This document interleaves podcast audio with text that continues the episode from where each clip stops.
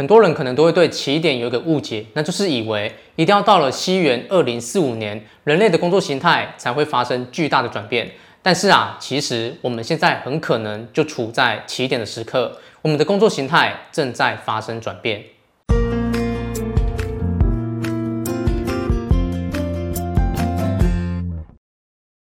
Hello，大家好，我是 Eason，今天呢、要跟你分享的主题是：人工智慧会取代你的工作吗？最近这一两年呐、啊，不知道你是不是有一种感觉，当你到诚品书店看书的时候，你会发现有越来越多新的名词出现，比方说共享经济、零工经济、斜杠青年、区块链、比特币等等，这些名词啊，常常搞到你眼花缭乱，甚至有一些名词，你可能甚至根本搞不懂那是什么。比方说，在二零一七年初的时候，那个时候啊，你几乎不会听到有人在谈论斜杠青年这个名词。但是到了二零一七年年底，一直到了现在，斜杠这个词啊，你可能已经听到不想再听了。也许你会觉得这个不是很正常吗？随着科技的不断进步，有新的名词出现，这个不是必然的结果吗？但是啊，如果你仔细的去看这些名词，你可能就会发现，有越来越多的名词都跟你的工作形态有关。比方说，零工经济这个名词，《零工经济来了》这本书的作者戴安·穆卡伊认为。全球的正职工作机会正在快速的消失当中，取而代之的是碎片化的工作机会。这种碎片化的工作机会被称为零工经济。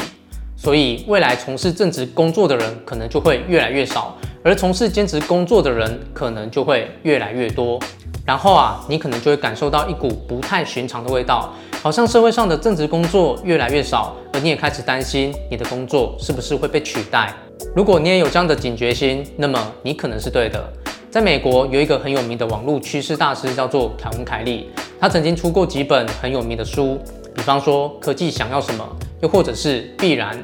《科技想要什么》这本书啊，跟你谈论的是未来科技的走向，而《必然》这本书里面则提到了一个非常重要的概念，叫做科技的必然性。科技的必然性是指科技的出现啊，其实是一种必然的结果。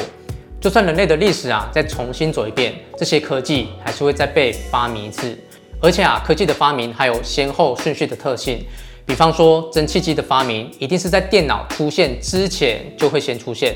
而人工智慧呢，则一定是在电脑出现之后才会出现。等等。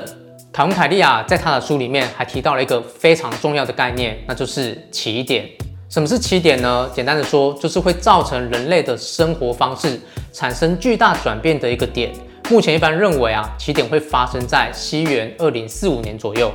人类在过去啊，曾经有很多次起点的经历，比方说认知革命。认知革命让人类拥有了讲述虚构故事的能力，也因为这个能力啊，让人类登上了食物链的最顶端。再比方说农业革命。农业革命让人类告别了居住迁徙的生活，取而代之的是集体定居的生活。又比方说工业革命，工业革命啊，让人类逐渐告别了过去劳力密集的时代，转变为机械自动化的时代。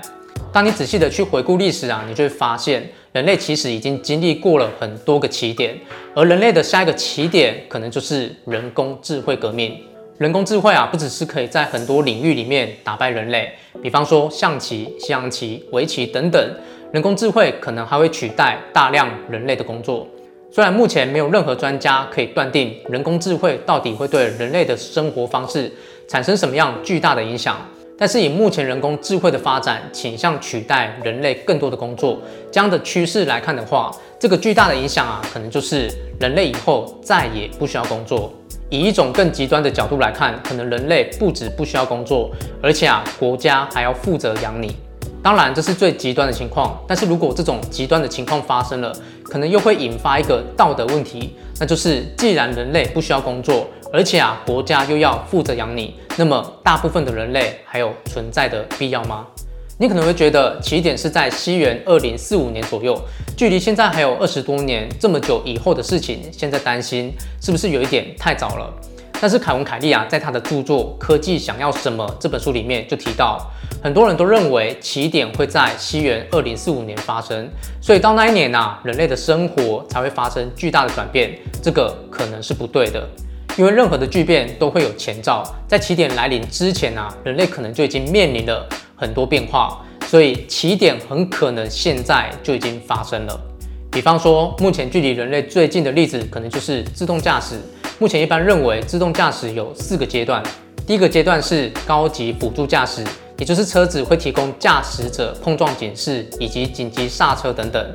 第二个阶段是特定环境的自动驾驶，比方说，当你的车子上到了高速公路，你就可以开启自动驾驶。其他的情况啊，还是要靠驾驶者自己来驾驶。第三个阶段是多种环境的自动驾驶，比方说，在大部分的情况下都可以自动驾驶，但是在一些比较棘手的情况里面啊，还是要交给人类来驾驶。第四个阶段是完全自动驾驶，也就是你再也不需要方向盘跟刹车，人类再也不用驾驶，达到全人工智慧的自动驾驶。所以等到第四个阶段完成啊，所有的计程车司机跟驾驶都会失业。而以目前人类在自动驾驶领域的进展来看啊，目前很多公司还在发展第三阶段。目前类似于自动驾驶的人工智慧应用啊，在未来可能只会越来越多。无论人工智慧最后是不是会导致人类再也不需要工作，有一点需要特别注意的就是，在家工作的人在未来会越来越多。也许你会觉得这个很无法想象，但是这样子的工作形态啊，其实在很早以前就有人提出来了。最早提出类似概念的人是一个爱尔兰的管理作家，叫做查尔斯·汉迪。他曾经被评价为仅次于彼得·杜拉克的管理大师。他在一九九零年代啊，曾经提出了一个概念，叫做三叶草组织。查尔斯·汉迪认为，现在的组织应该由三个部分所构成。第一个部分是组织中的核心成员。第二个部分是与企业有契约的个人，第三个部分是具有弹性时间的专家或是个人。这三个部分啊，其实说穿了，指的就是三种人，分别是正职员工、外包人员以及兼职员工。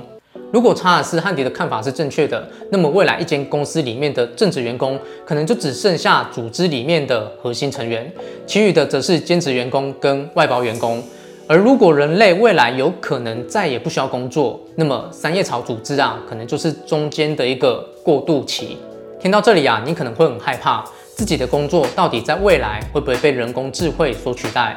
关于这个问题啊，我自己很敬佩的一个企业家，创新工厂的创办人李开复，他就提出了一个方法，他认为你可以用一种很简单的方式来判定自己的工作会不会被取代，那就是五秒钟准则。五秒钟准则的意思是，一项本来由人类从事的工作，如果你可以在五秒钟以内的时间，对于工作所需要的思考跟决策的问题做出相关的决定，那么这项工作啊，就有非常大的可能在未来会被人工智慧全部或是部分取代。如果你没有办法在五秒钟以内做出决定，那么这项工作啊，在未来被人工智慧取代的几率就会比较低。而当你用五秒钟准则去判断的时候，你马上就可以找出一些高危险性的职业，比方说计程车司机、邮差、快递人员等等，这些职业啊，有很高的几率在未来就会被人工智慧所取代，因为这些职业啊，很少需要你花时间去思考。相反的，那些最可以体现人的综合素质的技能，